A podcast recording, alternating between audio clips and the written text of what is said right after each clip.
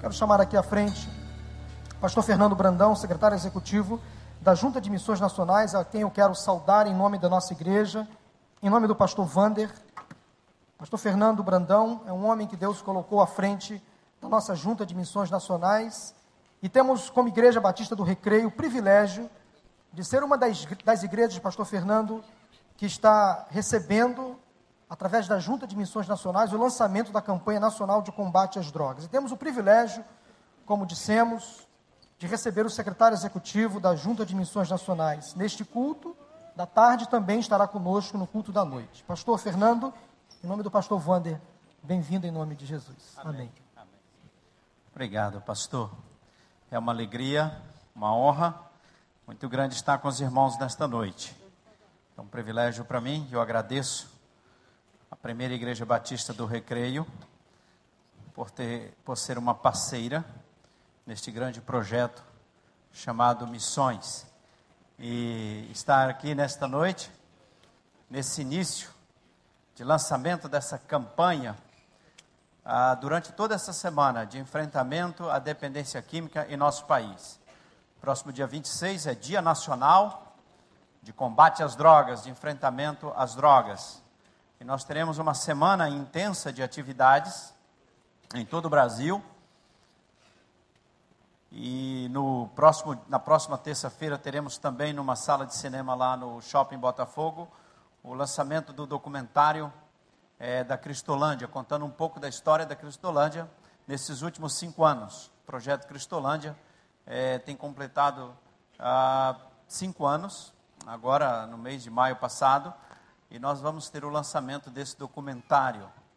As drogas têm sido um problema, é, um problema social de âmbito nacional e que atinge a todos, direta e indiretamente. Todas as famílias, todos nós somos vítimas das drogas neste país, tanto de direta como indiretamente. As drogas chegaram em todas as cidades do Brasil, todas, pequenas e grandes. As drogas chegaram também nas aldeias indígenas, os índios estão usando crack. As drogas é, não têm religião, as drogas não têm ideologia, as drogas não têm nacionalidade elas estão destruindo muitas vidas, ceifando muitas vidas, jovens ainda, ainda, muitas famílias sendo destruídas pelas drogas. É impressionante. E os dados que nós temos com o projeto Cristolândia nos assustam. Assustam porque a, a, as pessoas estão se iniciando nas drogas muito cedo. A, a maior parte das pessoas que nós encontramos nas ruas e que são resgatadas pela Cristolândia, começaram, começou a usar drogas entre os 10 e 15 anos de idade. Temos muitos casos de crianças com 7, 8, 9, 10 anos se iniciando nas drogas em nosso país. Impressionante a quantidade de vidas sendo destruídas tão cedo. Encontrei e conheci um rapaz na Cristolândia de São Paulo, o um menino com 19 anos. A ficha dele era impressionante. Com 9 anos de idade, ele já tinha atirado no pai. Era usuário de drogas, traficante, assaltou bancos, sequestrou pessoas, matou pessoas. Foi condenado a mais de 40 anos de prisão. Impressionante. Uma realidade assim perversa em nossos dias. As drogas estão destruindo muitas vidas da nossa nação, queridos. Muitas vidas. Impressionante como nós temos visto famílias sofrendo com as drogas. Infelizmente, ainda aparecem pessoas nesse país, líderes, para defender as drogas. Tem tanta bandeira nobre para se defender e ainda me aparece gente para defender as drogas. Eu queria que essas pessoas que defendem as drogas viessem trabalhar conosco um dia como voluntária na Cracolândia de São Paulo ou aqui em alguns lugares no Rio de Janeiro para conhecer algumas realidades. Conhecer algumas famílias que têm sofrido. Conhecer algumas vidas que têm sido destruída, destruídas pelas drogas. Nós entramos nesse contexto de drogas como Junta de Missões Nacionais não foi porque nós planejamos, não. E nós não tínhamos isso dentro do nosso planejamento estratégico, dentro das nossas ações. Nós entramos porque Deus nos empurrou para dentro desse negócio. E quando Deus empurra a gente para um negócio, não tem como recuar, não, não tem como se livrar. Deus coloca algo no nosso coração que não não dá para parar. Há pouco mais de cinco anos eu fui pregar em São Paulo, na primeira igreja de São Paulo, num congresso missionário. Começamos na sexta-noite, preguei sexta-noite, sábado de manhã, sábado à tarde também tivemos programação. E no final da tarde eu fui para o hotel onde estava hospedado para tomar um banho e voltar para o culto da noite, para pregar também neste congresso. E eu voltei a pé do hotel para a primeira igreja de São Paulo. E quem conhece ali a região da Praça Princesa Isabel, sabe das complexidades daquelas ruas ali próximas. E quando eu me dirigi à igreja, eu entrei numa rua que eu não deveria entrar. E eu fui parar dentro daquele mundo de gente usando drogas chamado Cracolândia. Eram muitas pessoas nas ruas, muita gente usando drogas. No fim de tarde, no sábado à noite, já escurecendo. E eu fiquei apavorado quando eu vi tanta gente usando drogas. Você já deve ter visto na televisão como que é a Cracolândia lá de São Paulo. Era um mar de gente. E eu arrumadinho para pregar, com Bíblia na mão, de repente estou no meio daquela confusão, no meio da rua, eu não sabia o que fazer. E eu fiquei com muito medo e pensei, vou ser assaltado. Imaginei pensei, quanto tenho na carteira? Levar, vão levar meus 50, 50 reais, vão levar meu relógio, eu vou ser assaltado aqui. E aí eu fiquei com muito medo. E crente, quando tem medo, faz o quê? Ora, e eu já comecei com o Salmo 91. Aquele que habita no esconderijo do Altíssimo, a sombra do Onipotente descansará. E fui pedindo, clamando misericórdia ao Senhor: tem compaixão de mim, Senhor. Porque o teu servo vai pregar ali a tua palavra no congresso missionário. Me livra, manda os teus anjos. E Deus é maravilhoso, Deus responde as orações, amém? Deus responde as orações. E Deus, eu gosto quando Deus responde orações com paz e angústia. E aquela ali foi uma bênção. Deus me respondeu com paz e angústia. E eu tive paz no meu coração da seguinte maneira: fique tranquilo, ninguém vai assaltar você. Os seus 50 reais vão sobreviver. E o seu relógio também. Você vai chegar do outro lado da rua, você vai chegar na igreja, pode ficar tranquilo. Agora dá uma olhada ao teu redor. Presta atenção ao teu redor e olha bem quem está precisando de compaixão, de misericórdia e ajuda. Olha aí. E sabe por que está desse jeito aqui? Porque as trevas estão reinando aqui? Porque a luz não chegou. Se a luz tivesse chegado, as trevas não estariam reinando desse jeito.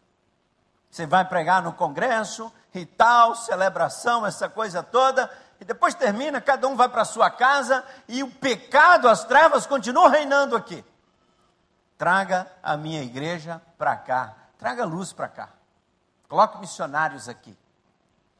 Irmãos, eu saí daquela rua, cheguei no final dela, cheguei na igreja com essa angústia no meu coração. Traga a minha igreja para cá, traz luz para cá. E fui me reunindo com pessoas, com, reuni com, conversei com o pastor da primeira igreja, e comecei a tentar arrumar alguns loucos para se associarem a mim, para a gente entrar na Cracolândia de São Paulo. Porque tem que ser louco para entrar num negócio desse. Imaginei, quem quer ser missionário na Cracolândia? Quem quer trabalhar na Cracolândia? Quem quer morar aqui? Onde vamos achar missionários? Aí eu cheguei com a minha equipe aqui na sede da junta, me reuni, aí já me disseram, pastor, não tem nenhum centavo no orçamento para esse negócio. Aí nós estávamos assim zerados. E quando a gente está zerado, é bom começar projetos no reino de Deus zerado, porque nós vamos depender 100% de Deus. Aí nós íamos depender 100% financeiramente, 100% com recursos humanos, nós não tínhamos nada. Mas Deus estava chamando a gente para aquele negócio. E ali começa a história da Cristolândia. Deus enviou as pessoas, Deus enviou os missionários, Deus foi enviando equipes, nos dando recursos, não tínhamos know-how, não tínhamos experiência naquilo, e Deus foi construindo tudo isso para nós. Hoje, nós temos mais de 150 pessoas trabalhando diretamente com o projeto Cristolândia, em vários estados do Brasil. Mais de 150 pessoas contratadas pela junta, além de uma, um número significativo de voluntários. E estamos em vários estados: Rio, São Paulo, Distrito Federal, Minas, Pernambuco, Vitória, em vários lugares. Nós temos 36 unidades da Cristolândia, onde temos mais de 1.400 pessoas internas, alunas, hoje.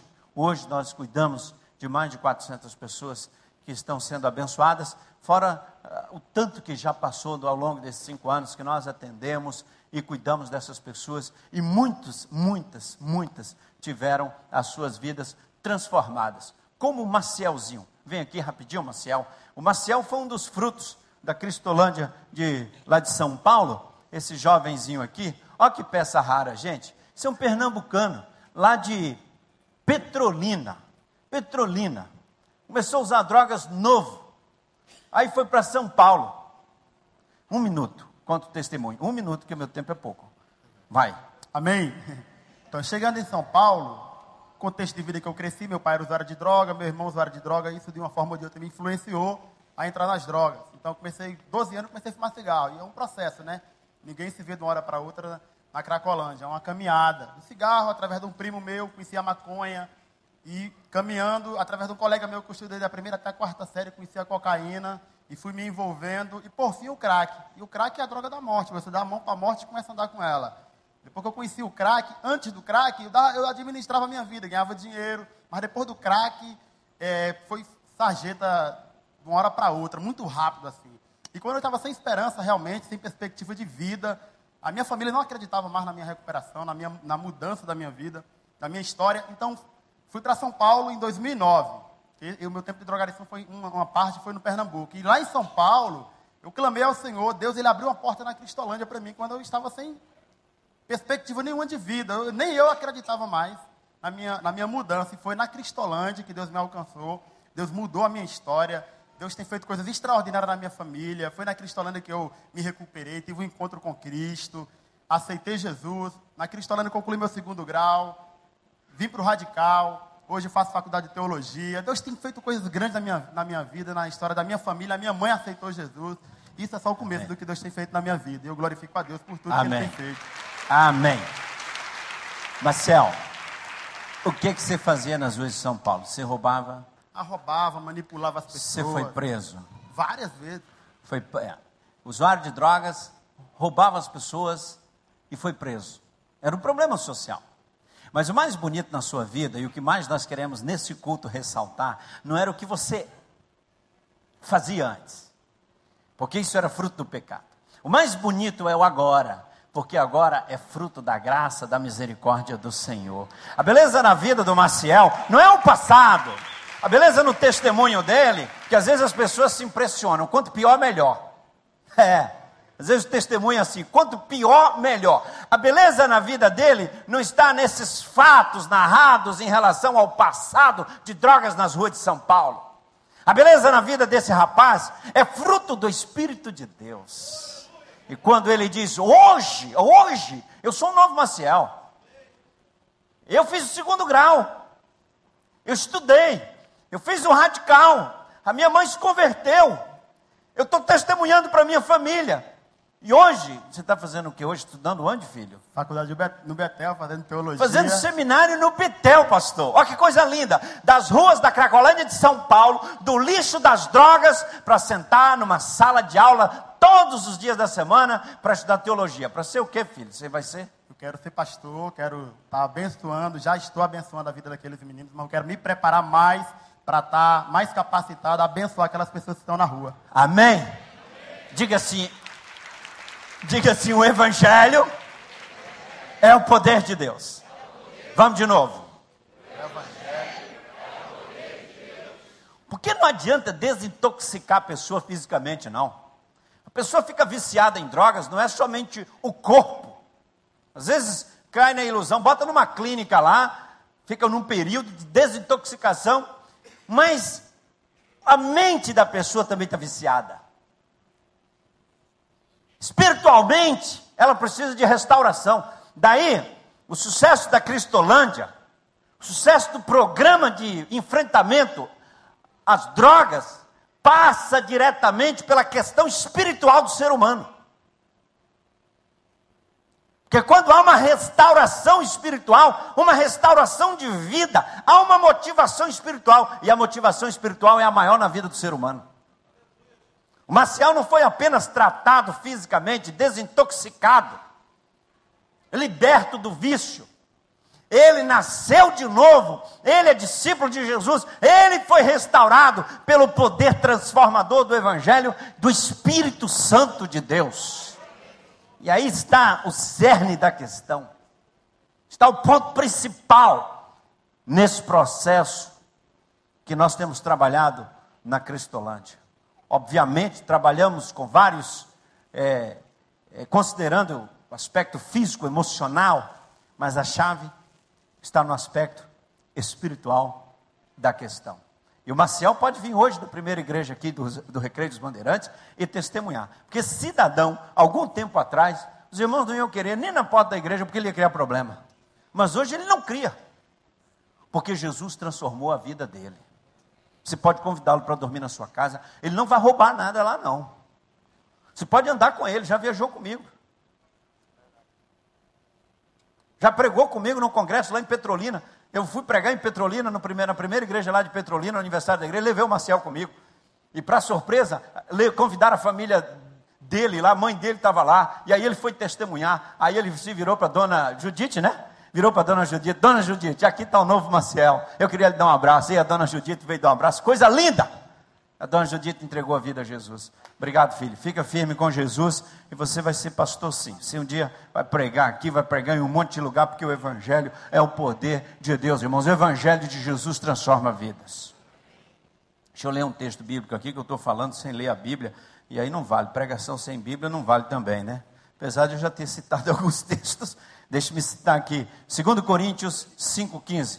Diz assim: E ele morreu por todos Segundo aos Coríntios, segunda carta de Paulo aos Coríntios, capítulo 5, verso 15 diz assim: "E ele morreu por todos". Repete comigo. Para que os que vivem não vivam mais para si. Vamos lá, gente. Para os que não vivam mais, mas para aquele que por eles morreu e ressuscitou. Amém e ele morreu por todos. O que significa isso? Isso é um princípio missiológico. Isso é um princípio de missão.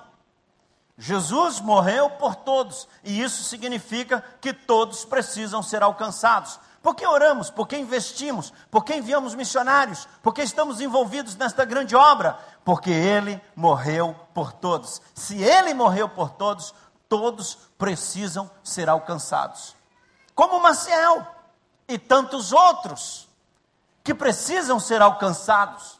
E nós, como corpo de Cristo, como igreja do Senhor Jesus, nós que temos a visão do Senhor, nós precisamos também entender e praticar esta visão missionária de que Ele morreu por todos, não só por alguns. E é importante destacar que nós somos descendentes de Abraão.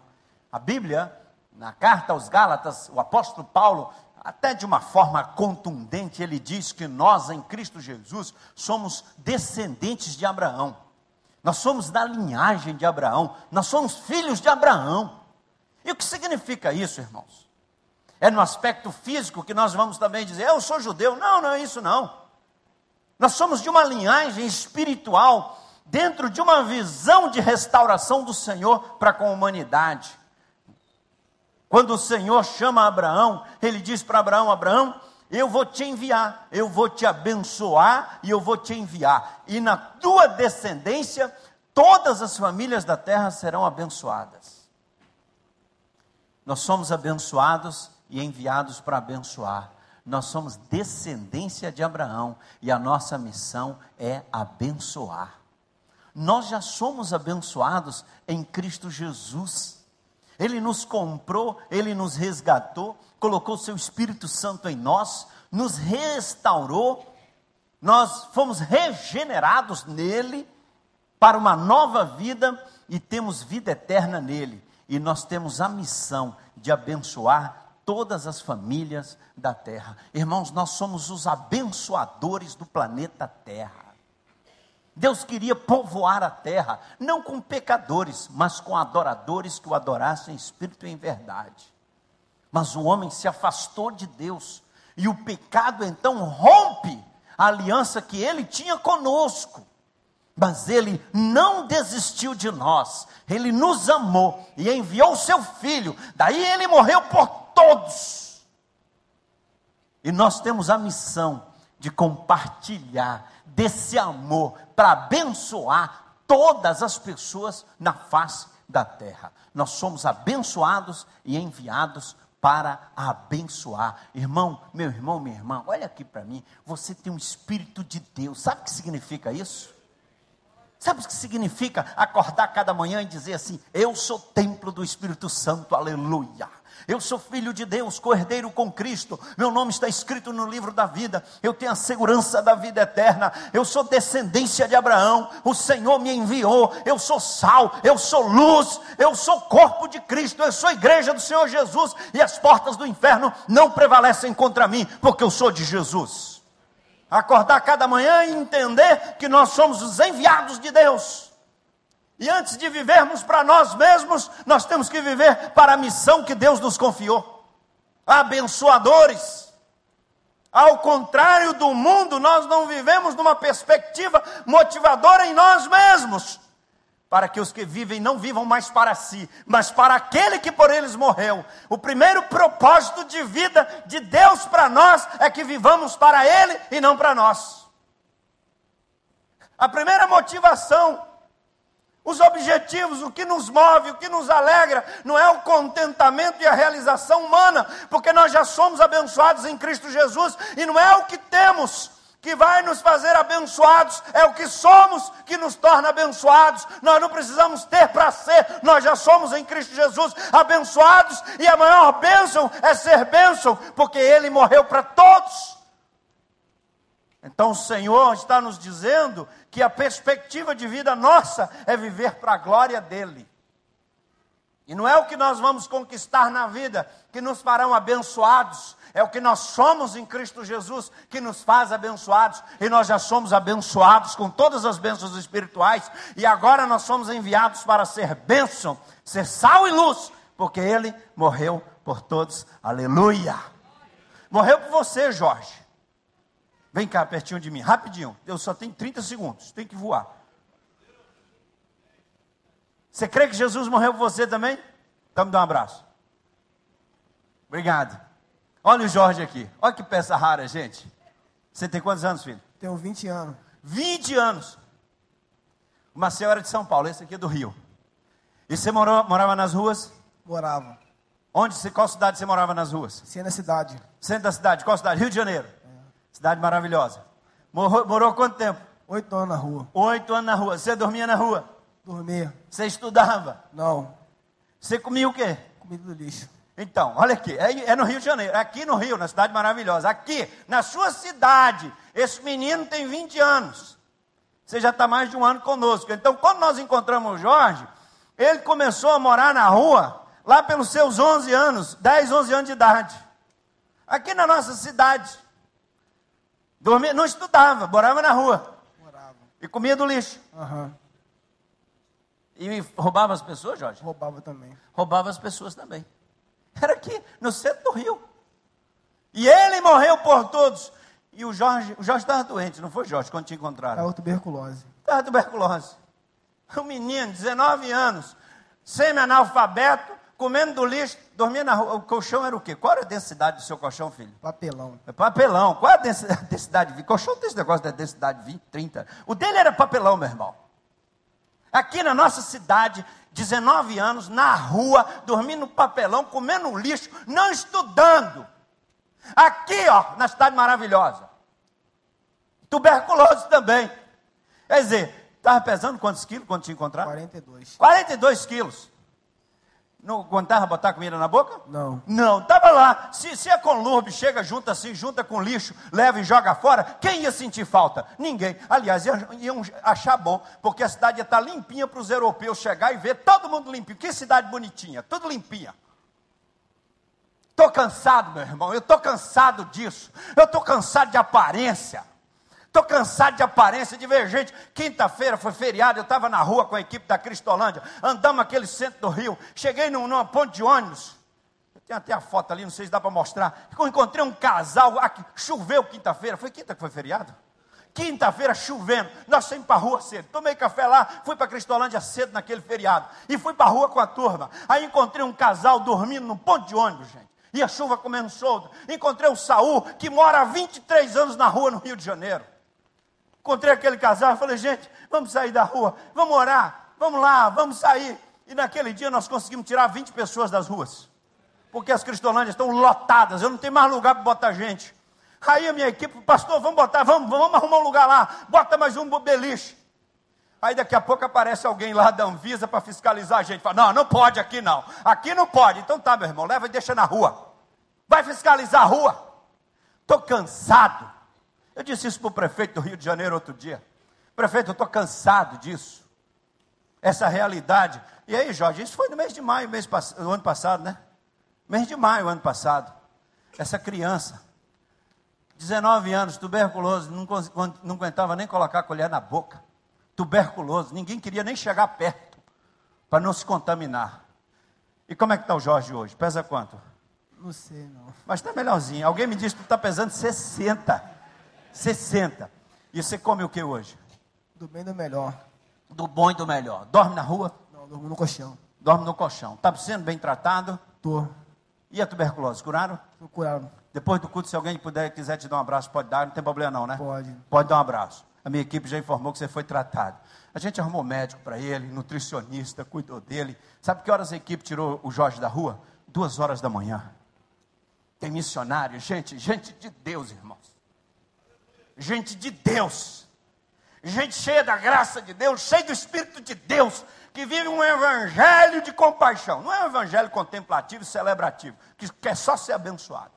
É gente que entende a missão na linhagem de Abraão, que tem que ser benção. Gente que vai para a madrugada, para a rua, dizer, não, mas está tuberculose, aí? Não, vamos tirar. Mas não aguenta botar comida na boca. A gente põe. Aí a equipe está lá, bota comida na boca do Jorge e cuidou dele. Hoje o Jorge está aqui. Você foi batizado já, Jorge? Já fui, já. Quando foi isso, filho? Dezembro, dia 29. Dia 29 de dezembro, final do ano, foi batizado. E agora você está feliz? Estou, graças a Deus. Você é um camarada feliz, Jorge? Sou. Muito feliz? Graças a Deus. Maravilha. Você é um menino, rapaz. Passou tanto tempo da rua, gente. Você é um abraço de mãe. Você queria ganhar um abraço de uma irmãzinha aqui, ou qualquer irmã dizendo assim, Jorge, eu queria te dar um abraço, igual um abraço de mãe? Aceito sim. Aceita? Então fala assim, gente. Gente. Eu morei muito tempo na rua. Eu morei muito tempo na rua. Eu não ganhava um abraço. Eu não ganhava um abraço. Eu não tinha nada na vida. Eu não tinha nada na vida. Aproveita agora à noite. Aproveita agora à noite. E me dá um abraço. Me dá um abraço. Desce lá. Não pode muita gente não. Desce lá ali no corredor, umas duas ou três mães. Dá um abraço nesse menino, por amor de Jesus. Obrigado. Um abraço, mas dá um abraço, viu, irmãos? Assim, Jorge, Deus te abençoe. Vocês não sabem como é que um abraço, o que um abraço faz na vida de uma pessoa. Tremendo. Olha aí. Até abraço ganhou. Está com tênis bonito no pé, tênis novo. Deus seja louvado pela vida do Jorge. Irmãos, fala comigo assim: ele morreu por todos. Significa que todos precisam ser alcançados para a glória de Jesus. Vem cá, Marcelo, eu tenho dois segundos contigo só dois segundos, essas bênçãos de Deus. Eu mudei um pouco aqui. Eu ia passar um vídeo para vocês, mas eu não vou passar vídeo, não. Eu quero mostrar essas vidas. Esse aqui veio de Brasília. Tem Cristolândia de Brasília. Mostrei São Paulo, Rio e Brasília. Distrito Federal. Distrito Federal, a Ilha da Fantasia. Mas eu estou cansado dessas situações no meu país. Estou cansado de ver, ainda mais. Quinta-feira eu rodei naquelas ruas do Rio, tomamos uma chuva e eu encontrei tanta gente no bagaço. No bagaço. Só a graça de Deus. Eu queria ter unidade da Cristolândia para sair nessas ruas do Rio, limpar a rua, tirar todo mundo. Mas, mas não é limpar, tirar e jogar em qualquer lugar, não. Cuidar dessas pessoas. com amor cristão, com carinho, com dignidade, compartilhar a graça de Deus com essas pessoas. Marcelão, eu sei que a tua história é complicada lá em Brasília, viu? Se envolveu com drogas. Põe no microfone, fala rápido. Se envolveu com Me drogas. envolvi com drogas ah, antes dos 20 anos de idade. Comecei a beber aos 14. 14 anos. 14 anos. Meu Jesus. Vai, E fiquei na, no álcool e drogas 16 anos.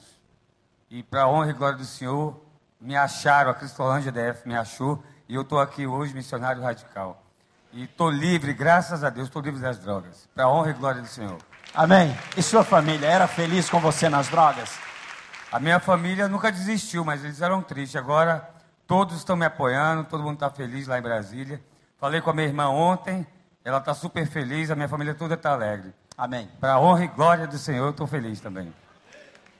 E você trabalha aqui no Rio agora? Central do Brasil. É um dos líderes. Estou lá, né, com o pastorzão Agora, ali. agora, como é que você vê essa realidade de tanta gente nas ruas assim, Marcelo, morrendo nas drogas? É difícil. Você está agora do lado de cá. É complicado. Isso mostra que agora a gente tem que continuar. Estou do lado de cá para ajudar os que estão lá. Como eu fui ajudado, eu quero ajudar também. E quem é o Marcelo hoje? O Marcelo é um homem feliz, um homem de Deus, que pode chegar e falar que eu estou liberto, que eu estou feliz. É possível ser feliz sem as drogas? Com Você certeza. precisa das drogas para ser Nunca feliz? mais. Nunca mais. Nunca mais. Está livre. Estou livre. Não só fisicamente. Em todos os aspectos. O espírito, o espírito está liberto para a glória de Jesus. Está. Você é um discípulo de Jesus, Sou um discípulo de Jesus. uma pessoa transformada, Transformada, feliz. feliz. Qual é o seu sonho? Ah, Tem vários, né? Mas meu sonho é continuar na obra, casar, ter uma família, tá entendendo? E seguir o caminho de Deus. Primeira coisa que Jesus devolve para as pessoas, essa pergunta ela é chave. Se você fizer essa pergunta para alguém que está lá na Cracolândia, nas drogas, qual é o seu sonho? A pessoa não vai ter resposta. Se essa pergunta fosse feita ao Marcelo há algum tempo, ele não tinha resposta. Mas hoje a resposta é qual? Eu tenho vários sonhos. Eu quero continuar servindo ao Senhor. Eu também quero ter uma família. Aquilo que mais a droga afeta é o sonho de todos eles que foram libertos das drogas. Eu quero ter uma família. Deus te abençoe, Marcelo. Você quer ganhar um abraço também? Então vai ali rapidinho. Agora, homens. Uns dois ou três irmãos, dá um abraço no Marcelo assim, vai lá, "Ô, Marcelo, estou junto com o teu sonho, vou orar pelo teu sonho, para você fazer uma família. Rapidão, irmão, dá um abraço no Marcelo aí, dá uma moral para ele. Que às vezes você olha essa turma assim, que tem um negócio de um, um outro tempo, uma pessoa falou comigo, pastor, essa galera aí é da pesada, né? eles vão na igreja assim, mas eles não frequentam a igreja não, porque complica, né? Falei, por que, meu irmão? Isso aí tudo é liberto, salvo por Jesus. Ser humano igual nós, somos irmãos em Cristo. Sem preconceito. Não olhe os meninos aqui na frente cantando, não, como algo exótico. Algumas pessoas acham que o coral da Cristolândia é algo exótico. É não, é feito de gente igual a mim e você, nem melhor nem pior. Servos de Jesus, vidas transformadas, preciosas, como Maciel, como Marcelo, como Jorge. Gente de Deus, que precisa ganhar um abraço, ser um carinho, compaixão e amor, porque o nosso Deus é maravilhoso e esse relógio não para de andar, só Jesus. Mas eu preciso parar aqui, irmãos, que a hora vai começar outro culto. Eu vou só contar uma história para vocês e eu paro, tudo bem? Então vou contar uma história aqui e vou parar. Agora não esquece de uma coisa não. Ele morreu. Diga assim comigo, ele morreu por todos, pastor. Então todos precisam ser alcançados. Então o evangelho não é só para um grupo, não, é para todos. E Deus quer salvar todos. Deixa eu contar uma história. A Cristolândia tem me abençoado. Eu acho até que eu já contei essa história aqui, mas eu vou repetir. A Cristolândia tem me abençoado muito, me ensinado muito de vida cristã. Eu achava que o evangelho era bom e funcionava na igreja, com gente normal. Gente normal. Mas funcionar com essa turma, com essa bagaceira que vem da rua, gente preciosa, mas chega no bagaço. O evangelho, eu creio mais no evangelho, mais ainda no poder do evangelho, depois que eu comecei a conviver com esse negócio de Cristolândia. Eu creio mais ainda. Mas eu fui pregar numa terça-feira de manhã, lá em São Paulo, na missão Cristolândia, no culto das nove horas. Irmãos, garoava, chovia. E garoava uma chuva muito fria. E estava fazendo muito frio em São Paulo naquele tempo, naquele mês. E eu fui cedo, tomei banho, e eu tinha uma, uma, agenda intensa naquele dia. Em São Paulo você sai, como no Rio também, sai para resolver tudo no dia, não dá para voltar. Aí tomei banho, botei camiseta, camisa manga comprida, botei um, um colete, pullover e tal, e é, um blazer, e para sair todo arrumadinho. Pastor Ezequiel já estava me esperando para a gente ir para Cristolândia. Eu fui todo arrumadinho, quentinho, né? Passei um perfuminho aqui, todo cheirosinho, arrumadinho para pregar. Quando eu cheguei na porta da missão, irmãos, a calçada estava lotada de gente caída, gente que dormiu na rua. Eu nunca vi aquele negócio. Uma loucura. E aí eu consegui entrar, lá dentro estava pior, lotada. E um fedor, um negócio horroroso. Mais de 200 pessoas que dormiram na rua. Gente suja, gente que fica três, quatro meses sem tomar banho, sem escovar dente. Um negócio horroroso. E eles embolam tudo, ficam caídos, sentados pelo chão. Era uma loucura aquilo. E eu pensei, como é que eu vou chegar lá na frente? Aí fui me desviando, e sempre na cabeça, eles não podem me tocar. Se me abraçar, vou ficar com o cheiro deles. E eu fui tentando arrumado, eu tinha que pregar à noite ainda, tinha um monte de compromisso, eu todo arrumadinho, e eu fui me desviando daqui dali, finalmente cheguei lá na frente, glória a Jesus, e na minha mente, não pode me tocar, eu vou ficar com o cheiro deles. E a, a missionária me passa a palavra para pregar. Eu nunca preguei para um auditório que 100% dormiu na rua, 100% estava encharcado de drogas e de álcool, 100% não tomou banho nos últimos 30 dias, 100% não escovou dente nos últimos dias, 100% tinha dormido no frio e na rua. Eu nunca vi um negócio desse. Nenhum seminário ensina você a pregar para um auditório desse. Nenhum. E aí me passaram a palavra. E quando eu comecei a falar, uma senhora gritava: Pastor, e Jesus? Eu quero ver Jesus, ele não vem. Lá atrás, tudo que eu falava, um travesti me repetia. E aqui na frente tinha um moço numa cadeira de rodas, o seu Severino, com a cara encharcada de cachaça, inchada, com a calça lá, na, lá embaixo, sujo de cocô, todo sujo. Ele passava a mão no cocô nele, um fedor bem aqui. E a mulher gritava, e o cara me repetia. E aquele auditório, o pessoal olhando para mim. E eu fui de quê? Fui de João 3,16. Deus amou vocês. Aí falei, falei, ninguém entendeu nada. Aí no final eu chamei, quem quer aceitar Jesus? E sair das ruas. Aí vieram vários à frente, irmãos. E foi interessante. Quando eu vejo, quem vai aceitar Jesus, levanta a mão, tá a mão do seu Severino, toda suja de cocô levantada. Eu falei, não, não imagino que alguém nunca vi alguém aceitar Jesus com a mão suja de cocô. E cá comigo eu pensei, eu quero ver quem vai cumprimentar o irmão Severino, dar um abraço depois, dizendo: Glória a Deus, meu irmão, bem-vindo à família. Quem vai? Chamei a turma lá na frente para orar. Quem quer aceitar Jesus e sair das ruas? Vários foram lá na frente. Tinha uma equipe de missionários lá comigo. Falei, cada um orando com um agora. Com o irmão Severino também aqui, viu? Alguém chega junto. E eu aqui orando e tal. Aí veio um homem bem alto assim para o meu lado, todo sujo. Nome dele Gerson. Todo sujo, cabelo lá em cima, aquele rosto sujo de pó de asfalto. Ele chorava. Do nariz dele saía uma secreção amarela, popularmente chamada de catarro. Ele babava. O cara estava horroroso. E ele segurava na roupa assim, e chorava, e chorava. E vinha para o meu lado assim, ele altão, um bafo horroroso. E eu fiz assim com ele: fica aí que eu vou orar por você. E aí me virei aqui, irmãos. Quando eu me virei para orientar o pessoal, que eu retornei, eu senti a respiração dele aqui em mim. E ele me abraçou. Essa parte aqui do nariz estava com aquele creme amarelo. Enca... Lembra do perfume? Encaixou bem aqui. E deslizou. Ele mais alto do que eu, deslizou comigo assim. E ele chorava. E eu entrei naquele lugar todo arrumadinho, achando que ninguém podia tocar em mim. E ele me abraçou, irmãos. Ele chorava e dizia assim: Ô oh, pastor, me leva com você.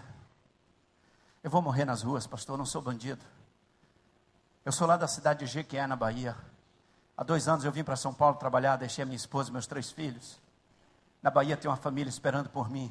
Aqui eu me envolvi com drogas, com pessoas malignas, e eu fui parar na Cracolândia. Eu estou sofrendo nas ruas, pastor.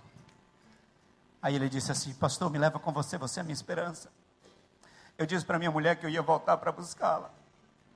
O meu pequenininho, pastor, está me esperando. Eu prometi que levava um carrinho para ele. Eu estou morrendo nas ruas. Me leva com você, pastor. Eu me ajoelhei com, com Gerson naquela manhã. Eu orei com ele. Eu falei, Gerson, você vai comigo. Você vai sair das ruas. Como Deus falou meu coração naquela manhã, meus irmãos, quebrando todo preconceito, orgulho. Nós somos a igreja de Jesus, nós somos a esperança e ele morreu por todos. Dois anos depois, eu fui pregar na primeira igreja de Curitiba. E o coral da Cristolândia estava lá. E ele cantou antes de eu pregar. E eu me virei para o coral para agradecer. E um homem alto, com um papel na mão, levantou a mão e veio na minha direção e disse assim: Pastor, você lembra de mim? Eu falei: Não lembro, não, filho, são tantos. Ele disse: Eu sou o Gerson. Eu canto hoje no coral da Cristolândia. Minha família está em São Paulo. E eu fiz uma poesia para você e queria te entregar, pastor.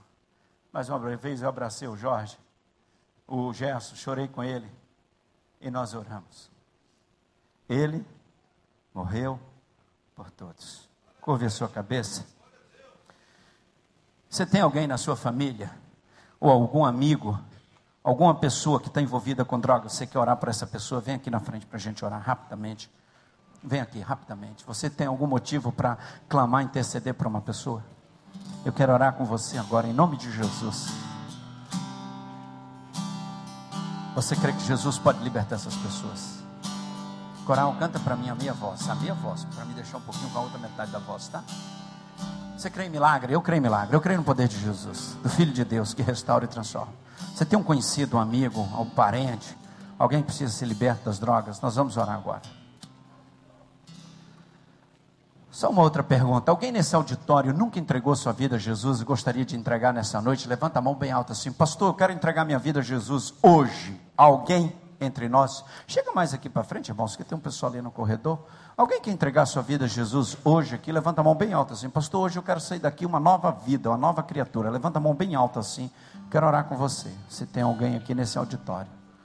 Vem mais, eu queria que você chegasse mais perto aqui de mim. No corredor não vale não, tem que chegar aqui. Chega para cá. Chega para cá. Você crê que Jesus pode fazer um milagre na vida das pessoas que você está vindo aqui à frente interceder por elas? O Evangelho liberta, irmãos. Jesus liberta. Eu já ouvi casos assim, as pessoas falando: essa pessoa não tem jeito não. Usa droga não sei quantos anos, as células estão todas intoxicadas. Mas Jesus pode libertar. Nós vamos clamar agora pelas pessoas que você trouxe aqui à frente. Você está trazendo vidas aqui. Você está representando pessoas. Nós vamos orar por elas agora. Senhor Jesus. Obrigado porque o Senhor morreu por todos. O Senhor é maravilhoso. Obrigado porque o teu Espírito continua agindo entre nós. E nesta hora, Pai, o teu povo veio aqui à frente porque confia no Senhor. E nós queremos pedir três coisas ao Pai sobre as vidas pelas quais nós estamos intercedendo agora. Eu não sei o nome de nenhuma delas, mas o Senhor sabe quem são, onde estão e como estão vivendo.